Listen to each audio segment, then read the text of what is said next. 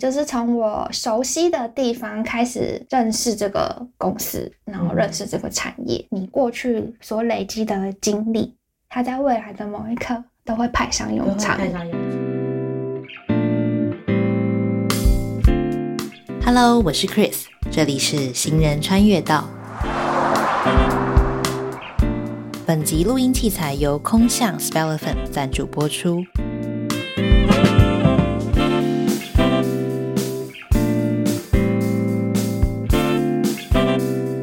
是 Chris，欢迎收听《行人穿越道》，用路人来报道。今天的用路人慧心是我的高中同学。那慧心其实念的跟我是同一所大学，但他念的科系不太一样。他是念金融与国际企业管理。这个科系名称是我高中毕业的时候从来不会考虑要念的系所，因为听起来就觉得超无聊。但现在我比较知道。呃，金融经济的重要性，像是工作中简直处处都是跟钱、经济还有管理脱不了关系。其实过去我一直都是从朋友的口中听到慧心的工作近况，那知道他曾经在玉山银行待过一段时间，然后有曾经在考研究所，之后又辗转到了雄狮当旅游业务，然后现在则是在科技新创上班。那我们请慧心跟大家打个招呼。Hello，大家好，我是慧心。其实我一直觉得蛮好奇的是，因为我的想象里面会进入银行业工作人，可能追求的是比较安稳的一个工作状态，因为基本上你每天在做的事情是一样的。当然有没有加班就另另当别论，但是下班就是下班，你不太会需要把工作带回家。但慧心你的职涯是非常，我自己看来是觉得很曲折。那你当初怎么会想要进入银行？之后又是为什么会离开呢？大学的时候啊，那时候在选科系，嗯就觉得自己好像对数字很敏感，而且那时候会有个缪斯，就是觉得钱滚钱才是赚钱的真理，所以那时候就毫不犹豫，分数够就填金融系。然后快要毕业的时候，就觉得我已经花了只是四年的青春在读金融，那我至少毕业之后的第一个工作要是。跟金融相关的工作，这样好像是一种就是对自己负责，然后也对我爸妈有一个交代。这样其实就没有想太多，就是我花了四年的时间在这个上面，对，那我就是继续啊，不然嘞？对啊，就是好像也没有别的选择，也而且你那时候接触的学长姐啊，他给你的反馈或是教授，其实都是这方面工作相关的。那你也会很自然的就会去投这些履历啊，去面试这样。所以你们系毕业的学长姐几乎都还是待在本行，就是金融相关的行业里面工作。对，就不管是银行、证券或者是其他的东西这样子。嗯哼。然后那时候做了一年之后，你就真的认识到金融业的就是春夏秋冬，就是一整季在干嘛，一整年在干嘛这样子。那我那时候就觉得，天哪，这对我来说太写实了，好残酷哦！就是每天都是数字、百分比，就是追逐的都是这些名和利这样子。嗯，然后就觉得啊，实在是太累了。而且我那时候是在第一线柜台服务，所以其实你节奏很快，而且很高压，因为你经手的都是别人的钱、别人的东西，你其实不能够出错，很难收拾这样子。所以我就觉得啊，我曾经是一个这么。乐观快乐的人，然后工作之后就觉得好厌世哦，所以我就有一天睡觉起来就啊，是时候该给自己一个机会，就是休息一下这样子。就是因为你刚刚提到说你在管的是别人的钱，你要非常的谨慎。那你们。上班的状态会有一种就是那种模式打开要很紧绷的感觉吗？会，因为就是你会觉得你每一分从银行门打开的那一刹那，有客人走进来，你就觉得你每一秒都是一百趴的转速这样子，很专注。那柜台的工作除了像可能我们平常大家知道去银行开户啊，或者是 maybe 要换钱什么基本的银行业务，那还有什么是你本来没有预想到要做？结果主管派给你做的事情，然后你没有那么喜欢的。那时候就是我们还有经手一些证券的账务的部分，然后本来以为就是这一切已经自动化，结果没有。那在我那时候还在的时候，还是属于一种半自动的状态，就是还是有蛮多是需要人工处理。对，就是我们可能需要上传档案啊，然后可能需要去检查报表，然后如果报表异常的话，我们还得通知客户说，哎，你钱不够，你应该要补钱哦，这样。然后你刚刚提到说，你有一天就是可能我觉得这东西都是不想工作，或者是觉得很累的东西都累积下来了，可能就是刚好有一天你突然放松，就觉得哎，我是不是该要休息了。嗯，可能那时候也别人都会觉得说啊，好像应该要做两年才是一个累积够了可以离开这样子。但我觉得在银行一年就够了。在银行如果想要升职或是升官，是不是年资还蛮重要的？嗯，我觉得金融业是还蛮看学历跟年资。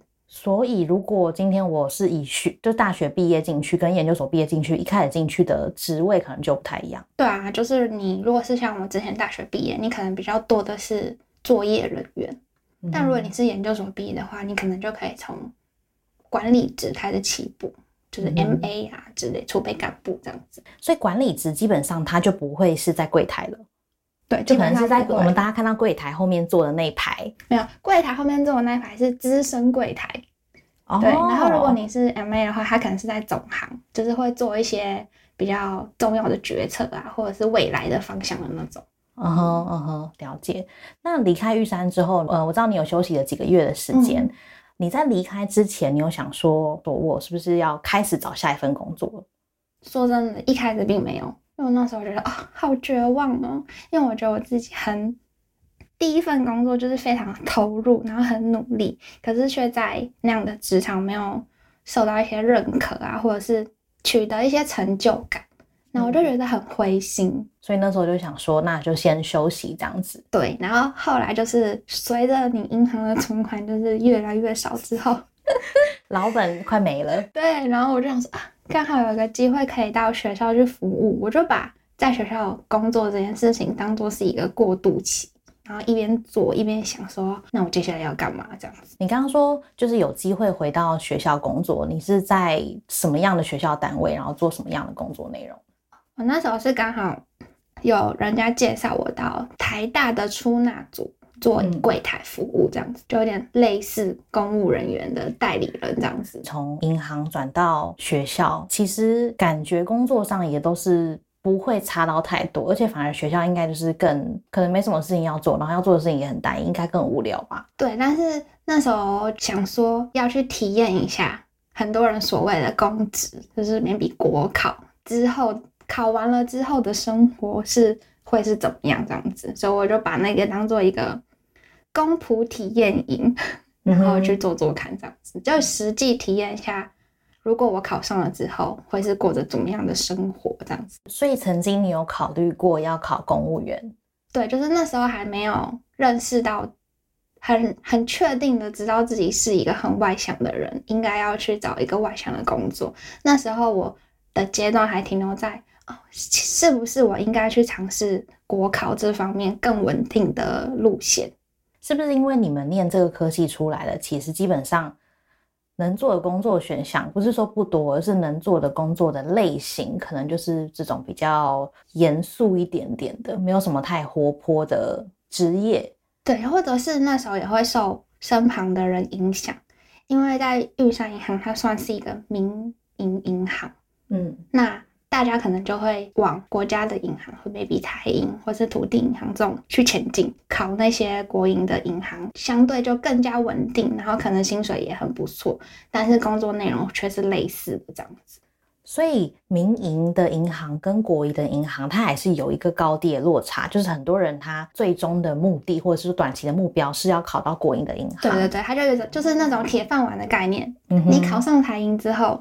你可能就不会有淘汰机制，你可以一直做下去这样子。嗯哼，那你在呃学校的那段时间是已经就在准备要考研究所了吗？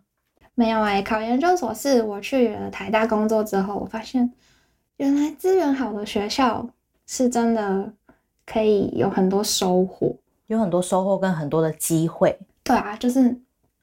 你从图书馆的资源啊，到你可能有语言的资源等等，就是这些，或是设备上的资源，我就觉得这个好像是一个可以给自己一个重新开始的机会。嗯，然后如果我考到了，我变成硕士毕业之后，我这样子给别的公司可以投射的讯号又不一样，可以做的事情也不一样。你选择要考研究所，其实还是有一点想说，那未来我还是会继续待在金融业，但我可以做更高阶一点的工作。对，还有一个很幼稚的想法，就是觉得说好不甘心哦，就是从分行离职之后，就觉得好像有一点受到经理的那种压力那个位阶的人。所以，我那时候就想说，如果我去考了研究所，我就可以回到总行，我可以做的比你好。Yes，我可以在你之上。然后，当然也是重新再给自己最后一次机会，取得学历，再重返金融业去做不一样的事情。嗯哼，因为我自己的想象就是，从工作的状态，你要在你已经出社会了，然后你还要回学校念书，我自己觉得很有勇气，也比较困难，因为你你有过那个在社会上。运转的那种感受，你有持续性的收入啊，然后你每天都是有产能的，你每天都是有薪水收入，然后你要再回到学校念书，准备考试，大家都在工作，然后你自己在念书，你面对一个长时间的不确定性，我其实觉得我蛮难想象我自己现在如果回去念书的话，会是怎么样的一个状态。那你在准备念研究所那段期间，是不是有曾经面临过你自己觉得很焦虑，或者是家人的压力？嗯，有。而且那时候就是判断完自己就是现在可能脑力的状态呀，或者是毅力之类的。脑力的状态完全可以理解，就记性没有那么好。对，然后我就想说，哦，那我觉得我可能是要去补习。嗯，所以直到就是补习班把我的信用卡刷下去的那一刹那，我才真正的感觉到，哦，就是。我已经是一个全职考生了，这样子刷下去立刻变考生。对，刷下去我才真实的感受到，就是嗯哼，你那个时候是几岁？你记得吗？二十三岁。哎，其实也没有很久，就是其实你毕业一年多后你就考研究所了，差不多可以啦，应该还算是脑力状态还还 OK。如果跟现在比的话，还可以，还可以。对，如果是焦虑或者是家人的压力，是到。比较后期才有，因为那时候其实我原本准备的钱已经烧的差不多了，嗯哼，然后再加上你再回去读书，你真的会觉得跟隔壁就是同补习班的同班同学有一点落差，你就想说，因为他们可能是大学毕业，他就直接进补习班要考研究所，对，然后你现在要再去回忆起你以前学的，甚至有一些新的东西你根本没有学过，嗯哼，你就会觉得很有压力。然后到后来就是可能课程已经告一个段落，准备要大家各自复习，然后准备要上考场的时候，我就觉得哦压力好大哦！我每天回家真的都是以泪洗面，就想说 我为什么要做这个决定这样子？然后如果我考不上怎么办？就是我投入了时间，投入了金钱这样。你准备了多久？整整一年，一年超久的哎！就是做到第十个月的补习班的时候，我就想说天哪！我好崩溃哦！我再也不要来补习了。而且补习班是不是也是就是一到五，然后就跟上课一样，早上到晚上是？对，那时候是一到日，一到五是晚上上课，然后六日是白天上课，就是 non stop。你每天花时间在，但是在追求一个不一定会有结果的东西，就是你不确定会不会考上嘛？对，你不确定你学会了这些东西，考试卷上会不会有，然后你也不确定榜单上会不会有你的名字。嗯哼，那你之后又是为什么会突然转跳到雄狮？就是因为你原本想考研究所，再回到银行业当可能主管或是高阶一点的职位，然后之后又转到雄狮工作。那是因为我那后来我笔试放榜之后，嗯，我其实是有得到两个学校的面试机会，嗯，那我是有去面试，然后面完之后我就想说，就是公立的学校跟私立的学校。私立私立学校的学生去面试的时候，真的会受到一点不一样的眼光的对待。真的假的？真的，他们会问一些我有点吓到的问题，这样子。所以我那时候面完之后，我就想说，嗯，可能机会不是那么大。但我看到榜单出来的时候，其实我是被取，但不是背的很前面。嗯。然后从以前那些被取的经验来讲，也不到没有机会。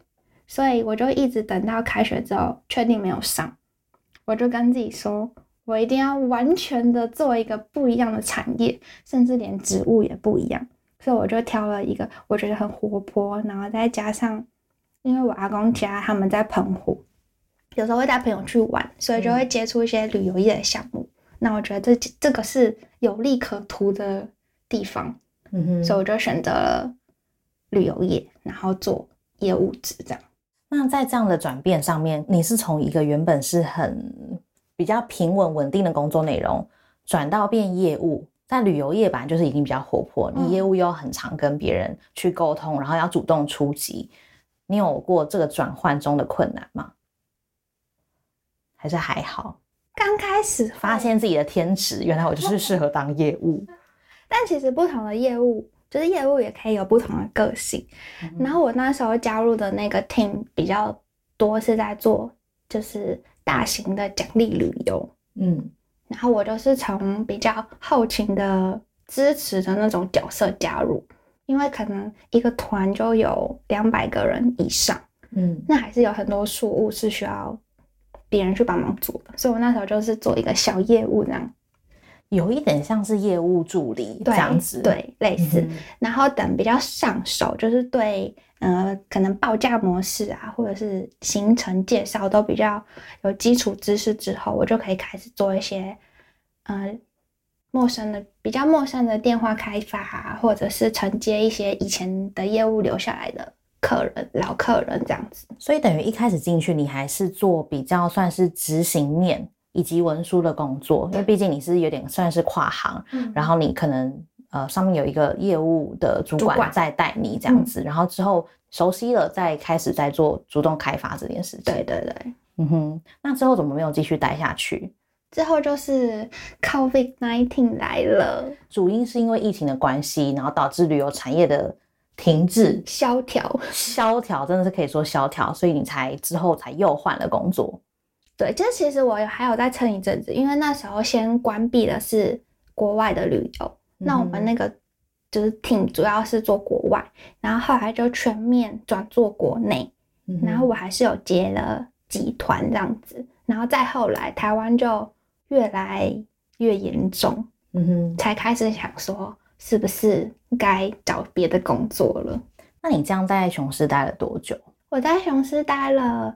一年要七个多月，就是比你在银行还蛮还要再多大概半年的时间。我那时候想说，哇，这是我做过最久的一份工作哎。那你那时候有觉得说，哎，这份工作跟我银行相比，我其实比较喜欢业务，好像也比较适合。我那时候就有认识到说，其实我很喜欢有一点自由度的工作，嗯，就不用说每天打卡上班，坐下来开始工作，下班这样。对啊，你没有你没有再被规定什么时间要做什么事。你只要业绩达标，你中间做了什么事，其实主管他们不太会管你。如果没有疫情，你觉得你会继续待在旅游业吗？这个问题我有想过，我觉得我会，嗯，我就会继续这样做下去。嗯，该不会哦？我已经帮你想好下一份工作了，因为现在感觉差不多了，可以再回去。我那时候要离职的时候，主管叫我说，叫我问我说，你要不要留职停薪？结果现在好像没有要过的意思。对啊，但我就想说，就是。离三十岁也不远了，就是大好的青春可以在这里做一个分水岭，就是该该下一步了。对，嗯哼。然后你之后就是到你现在的公司，嗯，那你现在在呃，你现在待的是比较新创，又是不太一样，不是旅游业，也不是金融产业，是科技相关的，嗯，的新创公司。那你现在的工作内容是？现在的工作内容主要都是做采购，但我一开始加入的时候，就是因为我没有相关的经验，也没有专长，所以我那时候就是以行政助理这种角色为目标，然后刚好面到这间公司，就觉得哎，科技新创就是做自动化的一些饮料，也是蛮有趣的，所以我现在主要有七成的时间就是做饮料原物料相关的采购，然后另外三成的时间会是支援硬体。相关的采购，嗯哼，了解。其实你从银行，然后到旅游行业，然后到到再到新创，是从一个很慢步调的，应该说慢步调嘛的公司的氛围，再到新创步调很快的感觉。你当初怎么会想要进入新创？因为我发现你是一个，其实我觉得蛮厉害，因为你你不在，你好像没有那么在乎说从零开始这件事情，因为你从旅游业。呃，从那时候，呃，你决定可能研究所没有结果，到旅游业，你是从零开始，然后你又再转到科技的新创公司，又是从零开始。然后你刚刚提到说，其实你已经快要接近三十岁了，对啊。那时候我加入新创的时候，是觉得经过了雄狮这个工作之后，我觉得就更认识自己，因为我确定我自己没有办法接受一份很死气沉沉的工作，然后也没有办法接受同事是非常官僚的那种思考模式。嗯哼，所以我就觉得，或许新创这个生态是非常适合我的。嗯哼，有受到你身边朋友的影响吗？就是可能会有人跟你，就是有人在新创上班，然后你就发现，哎，你可能没有考虑过这个哈领域，然后你可以试试看，还是你就是盲找在一零四啊，或是真彩网站上面这样看？我是特别去找比较多新创会 PO 的地方，然后我那时候有去参加那种就是职涯的那种讨论会，然后就有遇到一些。一些人，然后他们会跟我说一下新创大概需要的是什么类型的人，然后生态大概是怎么样。那我听完之后就觉得很向往，嗯，因为就是你可能跟你的老板比较没有距离，然后这样讨论起事情来也比较有重点，比较快。嗯，那我就觉得很想要加入看看这种。就是也不那时候我也不确定我自己适不适合，但我现在加入之后之后发现非常适合我呢，非常喜欢，非常喜欢，非常快乐。是不是怕现在有同事在听？我要来之前，他妈我说记得要抛给我哦，真的，哦因为你之前待的银行就是他银行就是大集团嘛。对啊，雄狮也是大集团，就是那种你要做一件事情，你要呈报给上面好多层。没错，所以你觉得现在的工作氛围，你可以直接跟老板，甚至是直接跟可能做重要决策的人去做讨论这件事情，你还蛮喜欢的这样的方式。就是同事们的头脑都非常的转速非常的快，然后逻辑很清晰，所以你在讨论的事情的时候，就是很到点。嗯哼，就没有太多形式。对你不需要为了一份文件可能要签个七天都签不下来，或者是你可能找找不到可以做决策的人去询问他的意见。你现在可能一转头，老板就坐在你对面，嗯哼，你就可以直接问他。嗯哼，那你现在觉得你有享受在你的工作中吗？嗯，有诶，就是以前你可能早上起床会。起不来，是不是因为不想要去上班？那你现在早上是会快乐的去刷牙？我我完全可以呃体认到这件事情。就是有些人你可能觉得说什么他一天到晚迟到，或者是什么就是上班迟到什么，其实那个就是已经在反映你可能没有那么想要做你起来起床之后要做的事情。对，你现在以前可能规定你九点要去上班，你可能就会迟到九点零五分才到，但现在你当你公司没有规定你几点要去上班的时候，你反而会很准时的去坐在去上班这样子。嗯哼，算是开始有一点叫醒你的是工作。对，叫醒我的是老板的梦想。老板这也是别人的梦想。对，我老板也会问我说：“那你做这工作就是开心吗？”那我就会说：“哦，蛮开心的啊，就是每天可以很雀跃的来上班，就是因为。”以前就是在银行那些数字不数字的，就是已经想不起来了，这样子很 enjoy 在现在的生活。嗯哼，那你之前在银行工作或者是在可能旅游业工作的时候，你觉得你的同事或者是你的主管他们会主动的关心你的工作状态吗？我不是说你的工作表现，他们可能会问的说，哎，那你最近可能生活怎么样啊？因为我觉得我自己觉得生活跟工作是紧紧相连的。如果你的生活或者心理上面出现一些抗拒或者状况，它会影响到你的工作表现。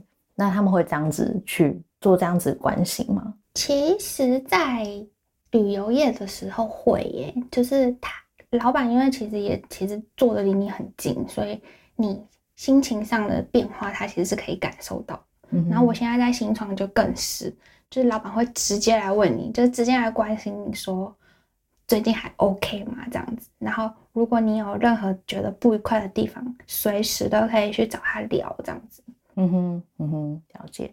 那你在这些转折跟你探索，一直在从零开始的过程中，你有没有觉得哦，对未来感到感到很彷徨、很害怕？因为你好像一直在重新找东西，但找不到，在努力的付出，但又找不到自己想做的事情。或者是说，呃，你有没有想过说，今天如果我不做我本来会的金融或者出纳相关的工作，要转换领域从零开始，那我要怎么样去找其他的出路呢？有没有什么规划？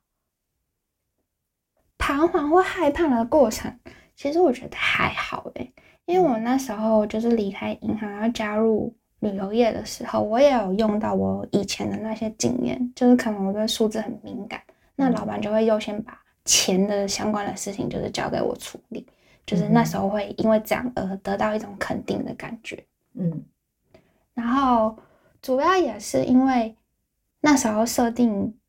给自己的一个设定就是说，三十岁之前，我希望可以找到一个适合自己的工作，而且累积经验。嗯哼。所以就是有一种，我觉得我自己是一种删去法的概念，就是你去尝试之后，你才知道适不适合你。如果不适合，就把它删掉。那最糟，那我就去考公职，就是我对自己在这一方面非常有信心，所以其实没有。非常的害怕。那你觉得你有自责过吗？就是哎，我怎么，我怎么，我是不是能力太差了，或者是我是不是太没有方向，太没有规划，所以我都找不到我自己想做的工作？还是完全没有自责？现在想想，觉得好像有时候会有一点哎，就会觉得说，为什么我大学的时候好像没有去实习，就是没有提早。开始去尝试这些东西，反而是到工作中，就是要付出的代价或者是付出成本比较高的时候，才来做这件事情。有，我觉得是有。嗯哼，因为可能我自己啦，我可能会觉得说，哦，我前面的付出，我可能就是要继续走在我前面的付出之上，我我好像不太能够从零开始，所以我觉得这件事情就是很有勇气。但我觉得还好哎，因为我后来就是旅游业跟加入新创的时候，我一开始都是从比较会计端，就像这次的行程也是，我刚进来的时候，我其实会去帮会计跟财务做一些账务上的整理，或者是等从你擅长的事情开始，对，就是从我熟悉的地方开始认识这个公司，然后认识这个产业，你过去所累积的经历，它在未来的某一刻。都会派上用场。派上用场。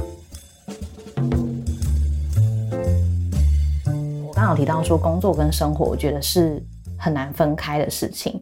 呃，有些人可能就是工作很忙，然后有些人可能就是那种哦，工作就是工作，我下班我就是好好生活，会去追求 work life balance。那也是很多人在讨论的事情。那这里指的生活，当然包含了你自己的日常的兴趣，甚至是你跟家人、朋友、情人的关系。那取得工作跟生活的平衡这件事情，对你来说重要吗？这个问题，其实我最近就有很审慎的在思考。你有舍才会有得，嗯，那你如果想要在工作上取得一定的成就的话，你肯定是要有投入的，嗯。但我觉得，我后来很仔细的想之后，我觉得还是要取得一种。心态跟体力上的平衡，因为你只有平衡，你才能够长久。嗯，不然就是一下子一下子就会失去热情，或者你一下就累了这样。所以我现在就是觉得你要确保你在工作的时候很有品质，然后你在生活的时候也很有品质。嗯，这样子就是才会比较长久，才可以长久的走下去。对，你才可以把工作跟生活就是过得很好，然后也可以一直做下去的。嗯哼，那你认为你在你的亲朋好友他们在你的这一段职涯的过程中扮演了什么样的角色，所以可以支持你走到现在？我就非常感谢我的爸爸跟妈妈，因为他们其实没有给予任何期待，但没有期待就是没有压力。嗯，所以我就很勇很勇于去做各种尝试，这样就是他们不会可能对我的生活指手画脚啊，或者是觉得我下一个应该要干嘛。也不会给你压力，说，哎，你怎么可能还不去上班呢？几岁了，还在这边躺着？对我妈那时候，在我从玉山离职的时候，有一天我就睡到中午，然后就拉开我的门帘说：“啊，你是不是对人生心急了？”然后我就跟她说：“啊，没有啊，我把钱花完，我就要去上班了。”就是开玩笑说你是不是失智？对，但其实这是他关怀我的一种方式，他会确定我是不是不行了。嗯哼，然后在我从雄狮。后期就是没有奖金的日子的时候，他会问我说：“你还有钱可以花吗？”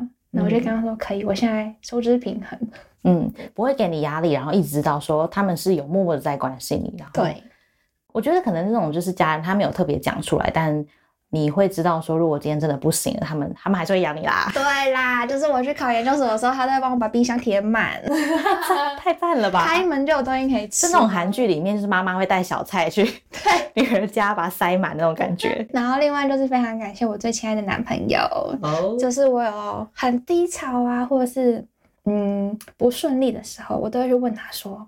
啊，我这样子 OK 吗？这样子，然后他就会说啊，没关系，我现在有上班，就是我养你这样子。哦，好赞呐！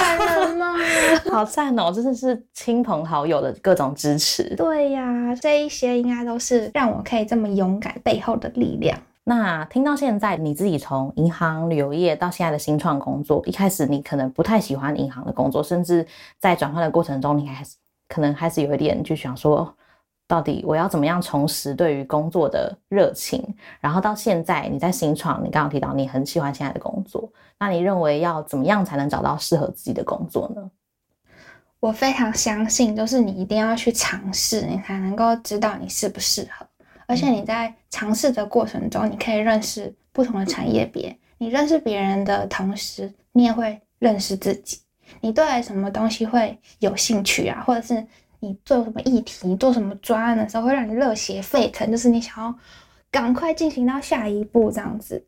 然后你通过这个过程，你会累积经验，你可以就是累积经验之后，你也会慢慢调整你自己。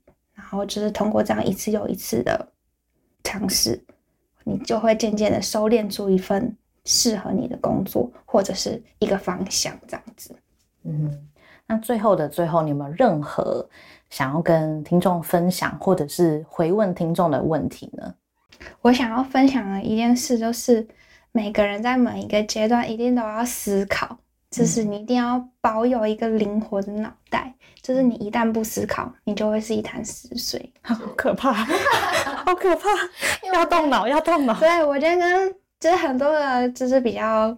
有决策能力的主管一直在开会，就是讨论我们针对某一项产品未来的动向的时候，我就想说：天呐，他们脑子是飞速在运转，就他们已经想到很多可能性，或是可能会遇到的风险。就为什么我现在的我会想不到？所以那个他们那样的思考模式，就是我现在未来想要朝向的目标。就希望我下一个阶段可以做到他们这样的灵活度。今天非常感谢慧心来参加我的行人穿越道，谢谢大家，拜拜。如果大家听完节目之后有任何的问题或想法，都非常欢迎大家透过 IG 的私讯跟我交流，或在 Apple Podcast 及 Spotify 评分留言。喜欢这个节目的话，也请分享给你的亲朋好友哦。我是 Chris，这里是行人穿越道，我们下次见，拜拜。